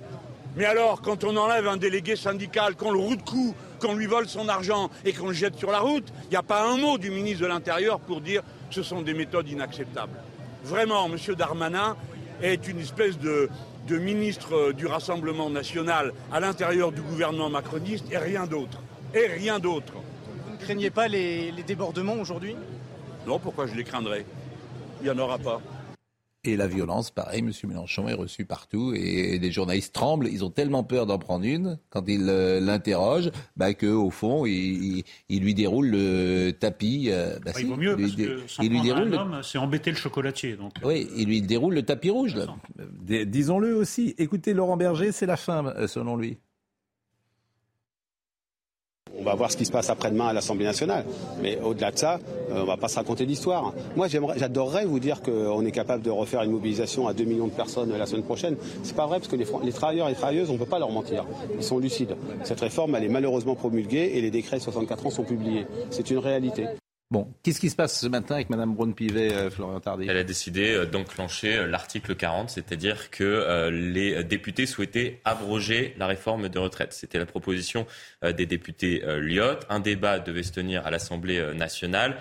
Préalablement à cela, il y a eu un débat en commission la semaine dernière où on a retiré l'article 1 qui prévoyait donc l'abrogation de la réforme et les députés ont essayé de contourner cela en réintégrant l'article 1. Euh, sauf que euh, Yael Braun-Pivet peut accepter ou ne pas accepter euh, cet amendement. Elle l'a refusé. Donc il y aura pas de débat. On l'écoute. Sur ces amendements de rétablissement de l'article 1, je suis très claire, ils seront déclarés irrecevables par moi-même dans la journée aujourd'hui. Et je suis en train d'examiner l'ensemble des autres amendements, puisqu'il y aura évidemment d'autres irrecevabilités qui seront prononcées. Moi, je suis constante, je l'ai toujours dit, et depuis que je suis présidente de l'Assemblée nationale, j'applique la règle, rien que la règle. Mmh. Ça crée un précédent, puisqu'elle est à la tête du bureau de l'Assemblée nationale, et le bureau de l'Assemblée nationale a jugé euh, cette proposition de loi recevable. Donc elle-même, à la tête du bureau de l'Assemblée nationale, mmh. juge irrecevable aujourd'hui ce qui était jugé recevable hier. Non, mais c'est de la magouille. Voilà, ça s'appelle Madame Braun-Pivet, elle fait de la magouille. Bon, mais tant pis, continuez Continuez, continuez, continuez. Il n'y a pas de C'est pathétique. Yael Brown-Pivet, qui avait été élu président de l'Assemblée nationale, contre la volonté de Macron, se posait il y a dix jours encore comme la défenseur des droits du législatif, comme celle qui protégerait le droit à voter de l'Assemblée. Et puis, en huit jours, elle a tourné kazakh et sans doute sous influence, elle prétend maintenant que ce sont irrecevables des propositions qu'elle déclarait recevables il y a dix jours. On lui a peut-être promis quelque chose, va savoir. On lui a fait peur ou lui, on lui a fait peur. Allez-y, monsieur Geoffrin. Quand, Parole est à monsieur Geoffrin. Ah oui, parce que... Député d'hiver gauche. Mais il a levé la main. pas d'hiver, pas d'hiver. Mes chers collègues. je peux y aller ou pas là je, ressuscite Jacques Chaban-Delmas. Monsieur le faux président, je vais vous oui, Je vous en prie. J'ai lu l'article 40, vous, vous l'avez lu aussi? Oh, euh, je, je m'endors avec lui. Je crains, je crains que la proposition de loi euh, qui, a été, qui a été mise en avant tombe sous le coup de l'article 40, puisqu'il est prévu qu'on peut euh, quand on fait une proposition, il faut qu'elle soit financée. comment est financée la proposition euh, faite par le, groupe Lyot? Hmm. Par une conférence de financement. Hmm. Eh bien, c'est pas l'esprit de l'article 40. Et le quoi qu'il en coûte, il était financé par quoi mais Oui, mais attendez, là, on, parle des propositions de loi. Hein hmm. La Constitution, vous pouvez dire la Constitution est mal faite, on devrait faire un article 40 pour le gouvernement. Très bien. Enfin, moi, je constate que... Attendez, laissez-moi terminer. Oui, mais Cet article 40 existe depuis 1958, il n'a jamais été mis en cause. Quand on le lit, on dit, quand on fait une proposition, il faut la financer. Or, la proposition du groupe Lyot n'est pas financée. Oui, mais c'est un sophisme absolu. Pourquoi? Eh bien, parce que ce que proposait Lyot et l'opposition, ça n'était pas de faire quelque chose de dépensier. C'était, permettez, c'était d'abroger une ah, loi. c'est pas vrai, oui c'était d'abroger une loi. Si l'on retire, à si l'on retire à l'Assemblée le droit de voter et d'abroger la loi, que lui reste-t-il? C'est pas ça, ils vont retirer du tout. On, parlera. si vous prenez une disposition, il faut la financer. C'est ça l'article 40. Si c'est pas financé, il y a un problème. On fait ce que l'on veut avec les textes. Non, arrêter, tout le monde sait que les arguments. C'est une mauvaise La loi ne vaut rien et, le français n'est pas du français. Personne n'est personne L'article 40. Ça, je veux dire, les arguments, cette fameuse phrase que j'ai citée 12 millions de fois, les arguments n'existent pas. Voilà. Ah les arguments n'existent pas. Quoi bon discuter dans ce cas Mais, mais on ne discute plus. Mais alors comment expliquez-vous toutes les émissions de débat parce que les arguments. Mais on discute. Mais alors comment, comment expliquez-vous que Mme Brown Pivet ait eu une opinion sur cet article 40 il y a 10 jours et une autre euh, hier? Allons. Eh oui. Ah oui, Brown Pivet, double nom. c'est Brown, tantôt c'est Pivet. Ben, bon, relisez l'article, vous verrez. Oui, ben, je vais le lire, on va l'écrire en voilà. L'article 40. Tiens, je demande à Marine Article 3 de, la Constitution. L'article 40. Il aussi l'article 89. Oui, mais il y a l'article 40. Ben, sortez-moi l'article 40 et 89. on va faire un droit constitutionnel. Il faut enlever l'article 3 de la Constitution. On parlera tout le, Parlement, le Parlement vote la loi, c'est pas vrai. 40, il faut l'enlever, personne ne Le Parlement vote la loi, sauf si on dit qu'il n'a pas le droit de la voter. Ce petit blouson en daim, c'est mieux que vous avez. veste de notaire, là, non Comment? Je peux pas en parler en 30 secondes, hein, c'est trop grave. Non, mais pourquoi vous dites ça? Non, non, parce que vous dites on parlera tout à l'heure, mais je... Bah, il reste 17 minutes. Ah bah formidable. Bon, bah alors, euh, vous voulez qu'on parle d'abord euh... D'abord l'invité, bien évidemment. Mais non, puisqu'on parlait de mon blouson. Ah non, mais votre blouson, là, je sais pas où vous êtes allé où. Vous avez... C'est quoi ce petit blouson que vous nous avez mis aujourd'hui? C'est possible. Mais On a changé votre vie quand même. Hein. On a changé votre Ah, vous croyez que j'avais pas les moyens avant de m'en acheter Ah non, c'est pas une question de moyens, mais on vous a rendu jeune, populaire et tout. Avant, c'est incroyable. On a changé votre vie. Moi, je vous souviens de vous à l'heure de vérité. Vous étiez sombre avec des costumes verts et des cravates marron. Là, maintenant, vous êtes, vous êtes, vous êtes, magnifique. Là. Vous, avez, ah, vous trouvez pas de Fontenoy Il a un petit oh, blouson chic. Et tout. Bon, l'océan demain. Oui. Pour, c'est qu'est-ce que veut dire la journée mondiale de l'océan? Oui, ben, j'aurais aimé qu'on en parle un peu plus qu'une seule journée, comme euh, ah les grandes causes. Néanmoins, euh, aujourd'hui, ça vous a pas échappé que la semaine dernière, il y avait un grand sommet pour le, contre le plastique. Euh, hum. et le plastique, au final, il se retrouve aussi dans les océans. Donc à chaque fois qu'on parle d'un sujet, ça revient aux océans. La thématique du plastique, en 1950, que vous aimez bien vous rappeler de ce que c'était avant, en 19... Ah non, mais je vous regarde. Euh, en 1950, on produisait 2 millions de tonnes de plastique par an. Et aujourd'hui, on en produit 360 millions de tonnes de plastique par an. cette problématique, c'est que ce plastique, en l'occurrence, il est très durable, il est très performant. On a beaucoup aimé ce plastique. Le, souci, c'est les fuites dans l'environnement.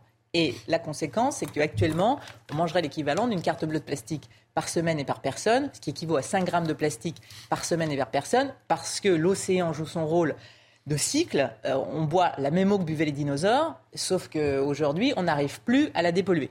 Et donc, les océans sont vraiment au cœur de tout. Ils sont au cœur de la régulation, du cycle de l'eau, de la nourriture, des énergies, et on investit 100 fois plus dans la recherche spatiale que dans la profondeur des océans. On allait plus souvent sur la Lune euh, que dans les 11 euh, 000 mètres de profondeur de la fosse des Mariannes. Donc il y a beaucoup à découvrir dans l'océan et c'est à la fois un univers qui est fascinant parce que quand tu parles de la baleine, du cœur de la baleine, qui est une gangue de graisse de 600 kilos, qui a un réseau de nanofibrilles, qui a inspiré le pacemaker pour l'homme aujourd'hui sans pile, quand tu parles euh, du ver Nicole, qui a un petit ver de sable, qui a une hémoglobine 40 fois plus oxygénante que l'hémoglobine humaine, qui vient du milieu marin, quand tu parles euh, des solutions pour lutter contre le, contre le sida qui vient du hareng, enfin, c'est extraordinaire tout ce que nous vient de l'océan. Et c'est en parlant finalement de tout ça, et j'espère que aujourd'hui, demain, pour la journée mondiale, on parlera de ces richesses pour faire comprendre à chacun que, quel que soit l'endroit où on habite, on est connecté à l'océan. Je suis d'accord. Mais qu'est-ce qu'on fait aujourd'hui pour sauver les océans, si tant est qu'il faille les sauver, par exemple? Je pense qu'on a besoin globalement de prendre conscience que les pollutions sur Terre elles vont dans la mer et qu'elles ne restent pas dans la mer, qu'elles reviennent. Donc naturellement, quand on dit de couper le robinet des fuites, c'est on parle des 10 millions de tonnes de déchets qui sont rejetés à la mer chaque année. Alors moi, c'est vrai que je vous dis ça, vous avez un peu à dire, bon ok, le combat que moi je mène, c'est pour l'éducation, parce que je pense que c'est en informant autant les industriels pour pas aller mettre du plastique dans des pays qui ne sauront pas le traiter, autant que pour changer les process. Et aujourd'hui, moi, au sein de ma fondation, par exemple, là, moi, ça fait plus de 20 ans que je combats au sein de ma fondation pour l'éducation. Je, suis euh, ambassadrice de, ce sujet auprès du ministère de l'Éducation nationale. Et on a sensibilisé plus d'un million d'enfants. On relance euh, demain, avec différents partenaires, euh, les classes de mer en France, parce qu'il y a 3 millions d'enfants par an qui ne partent pas au bord de la mer. Donc c'est vraiment une question de, justice sociale également. Et on essaye voilà, de faire bénéficier de ce départ en mer euh, des zones d'éducation prioritaire qui auraient vraiment besoin de partir et de voir la richesse de l'océan. Donc ça passe par cette action. Moi, je crois que vraiment le, le meilleur clé d'action, c'est l'éducation et que ça passera justement par ce message d'information. Et c'est pourquoi on voulait que vous soyez là euh, ce matin et que ce message est, évidemment important. Je rappelle, euh, Femmes Océane, ces héroïnes qui nous embarquent en, mer. Euh, Maud Fontenoy, ça fait, on vous avait reçu sur Cherche Midi. Oui. Excellent éditeur d'ailleurs. Ça marche Toutes évidemment les femmes à travers l'histoire qui étaient interdites de bord jusqu'en 1963, il faut quand même s'en souvenir. La loi Colbert interdit les femmes sur les bateaux jusqu'en 1963 et finalement des femmes de Jeanne Barret en 1780 qui se travestissent en hommes pour intégrer un bateau aux femmes plus contemporaines qui, mm. investissent ce sujet et qui prennent conscience que finalement, mm. voilà, on parle des origines de la vie et de notre avenir. Et donc il y a un combat féminin euh, assez fort. Et Laurent Geoffrin, qui n'est pas complètement mauvais, est un voileux. C'est ce qu'on dit. Voilà. J'ai un bateau. Euh, vous avez un petit bateau. un beau bateau, parce que c'est plutôt fortuné. Ça s'appelle un, plan cornu. Qui, qui mouille dans la baie de Saint-Tropez, je crois. Non, il est vous, vous, êtes mal enseigné parce que maintenant il est, il est à hier. Il est où à hier Hier. Oui, donc ah, pas, loin. Dans le pas loin. Il est pas loin. Euh, il faut le temps d'y aller, oui. Et non, mais et puis vous savez barrer. Ah, évidemment, ça fait 30 ans que je fais ça. Bien sûr. Le harcèlement scolaire, vous disiez, on ne peut pas le, euh, en parler en 30 secondes. Et vous avez bien raison. Euh, vous allez publier demain une tribune.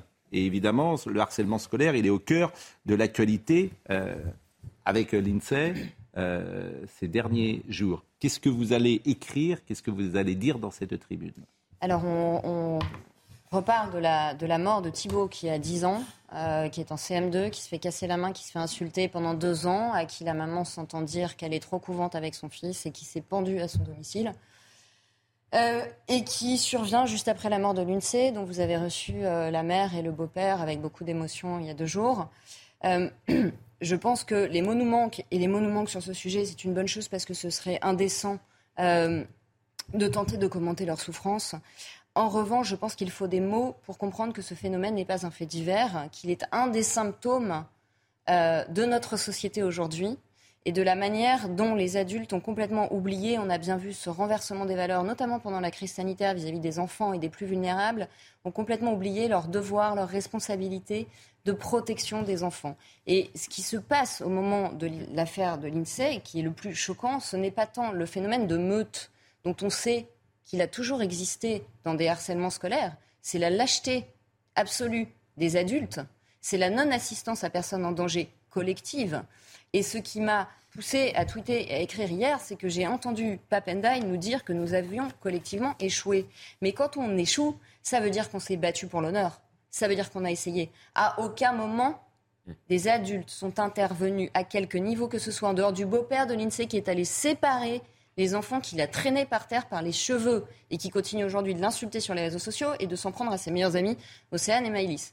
À aucun moment, un adulte ne s'est rappelé qu'il était un adulte dans cette société en posture de responsabilité. Donc, que sommes-nous devenus? Qu'est-ce que ça dit de notre rapport à l'enfance quand il n'y a pas de personnel dans les crèches? Quand des enfants sont battus, insultés à mort, passés à tabac qu'il y a des phénomènes de bouc émissarisation dans les collèges, qu'on n'intervient pas, que le directeur vous dit que vous protégez trop votre enfant. Euh, qui est-on euh, quand euh, on n'intervient pas pour former des professeurs de la bonne manière? Donc moi, je suis très inquiète de, de, cette anthropologie dans laquelle nous sommes, où finalement les enfants semblent être une variable d'ajustement dont nous n'avons plus, envers qui nous n'avons plus un devoir moral absolu de protection et de défense. Et je pense que c'est la conséquence du fait qu'on a des adultes qui ne sont plus des adultes.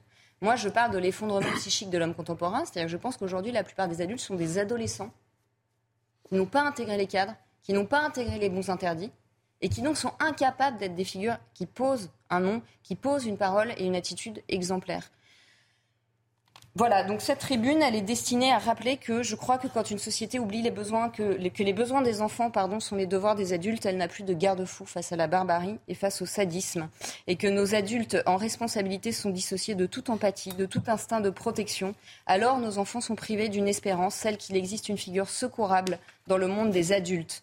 Qui est-on pour tolérer qu'à 10 ans, à 12 ans, à 13 ans, des enfants se pendent, se défenestrent ou se suicident d'une autre manière, faute de lueur d'espoir et d'un instant de répit dans leur vie de petit enfant. Voilà qui nous sommes aujourd'hui au pays soi-disant des Lumières, des droits de l'enfant et du progrès. J'ai honte.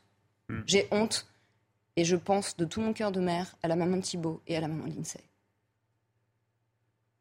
Ce qui est étrange, c'est que c'est sur des préoccupations qui montent sur le plan théorique et on voit que les actes et les actions ne suivent pas. C'est encore ça qui est le plus troublant. C'est le droit des enfants, on en entend parler, même plus qu'à un certain moment, mais, ça ne se traduit pas dans les faits. Mais Papendiaï, si ah, on se dit les choses, mais c'est quand. Je ne veux pas polémiquer sur ce sujet, mais quelle honte. Quelle honte. Il n'est même pas allé se déplacer dans cette école. Il n'y avait personne aux obsèques euh, de l'INSEE ni le proviseur, ni un seul enseignant, ni un seul personnel de cet euh, établissement. Tout ça parce que ces gens sont lâches, parce que c'est le pas de vague qui euh, aujourd'hui a gangréné la société française. C'est un, je veux dire, c'est effrayant l'affaire Pape Il devrait avoir honte, il devrait démissionner.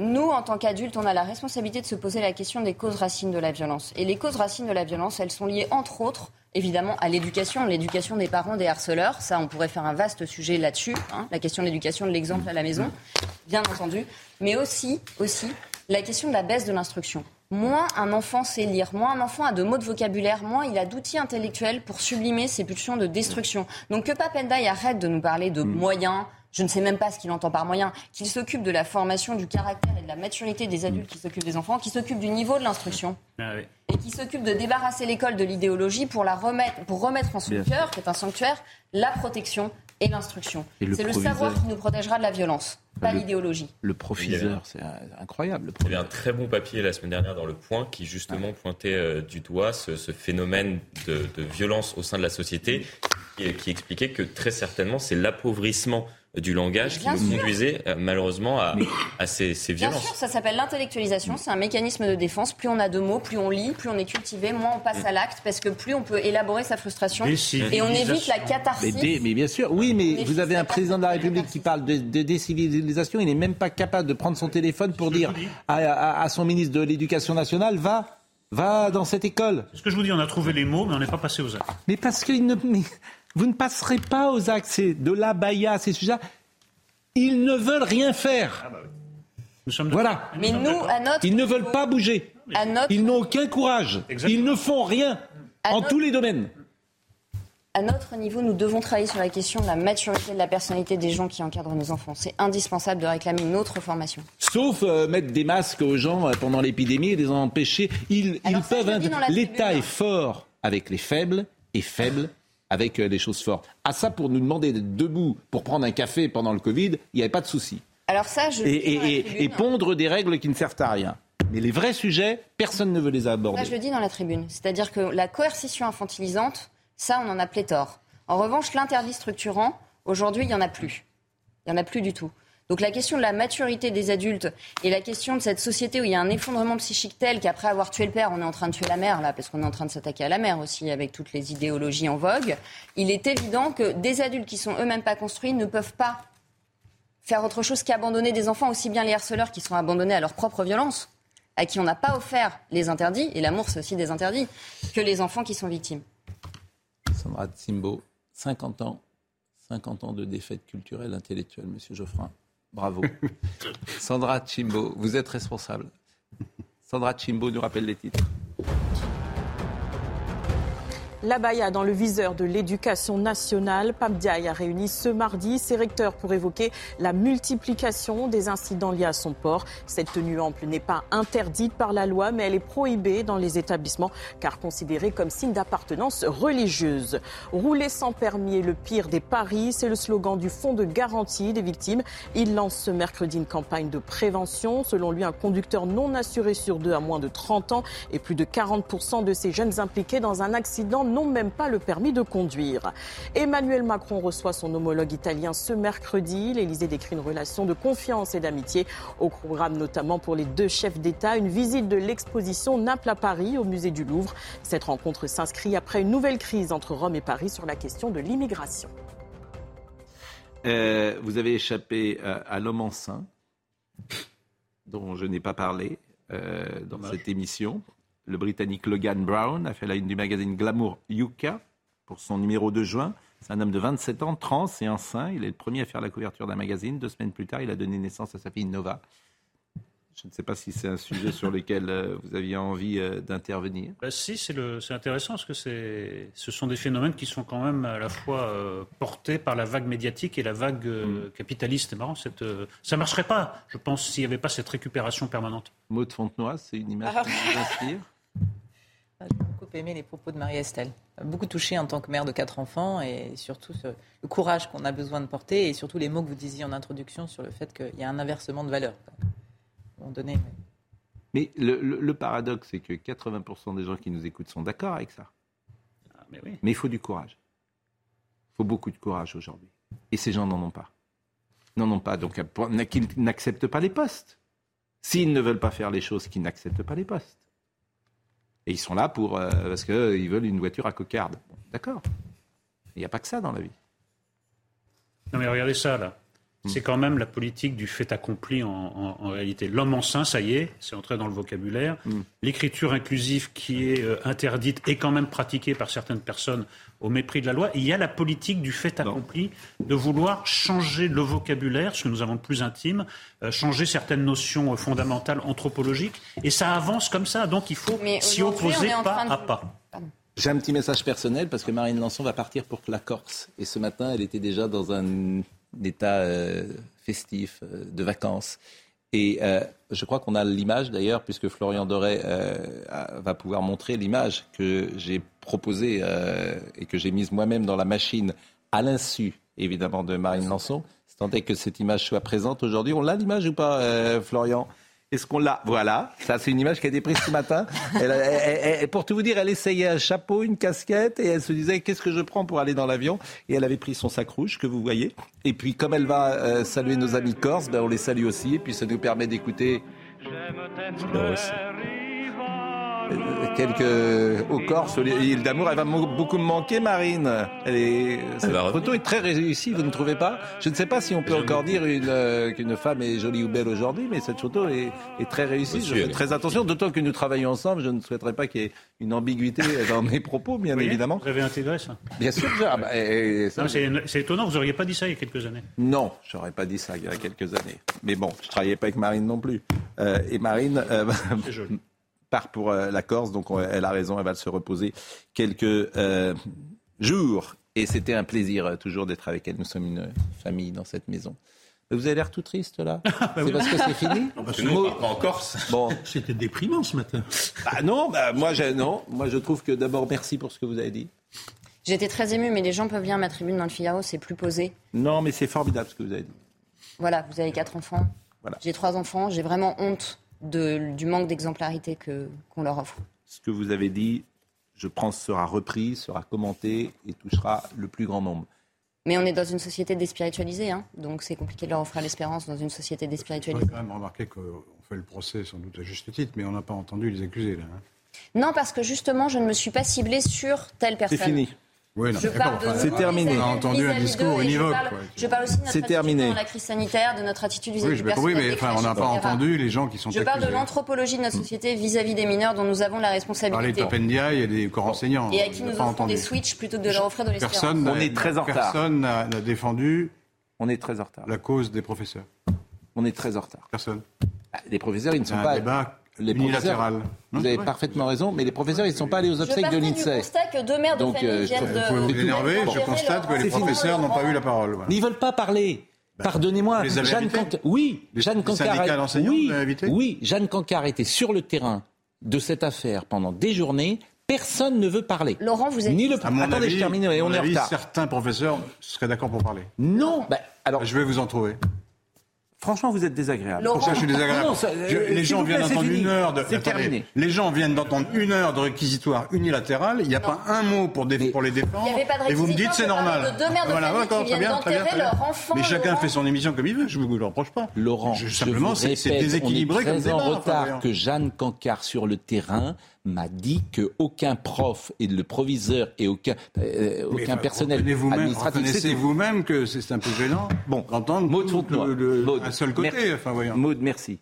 Merci et on verra votre document à la rentrée. Vraiment, pardon pour Jean-Marc Morandini, mais c'est vraiment Laurent Geoffrin. N'invitez plus jamais Laurent Geoffrin sur un plateau de télévision parce qu'il prend et il me fait déborder. Euh, je voulais vous dire qui était là ce matin. Ben, euh, je n'ai pas malheureusement. Ah si, Florian Doré. Arnold Cara était à la réalisation, Rémi était à la vision, Marc Fontaine était au son. Merci à Marine Lançon, à Florian Doré. Toutes les émissions sont à retrouver sur cnews.fr. Merci mesdames. Vraiment, merci toutes les deux. Jean-Marc Morandini.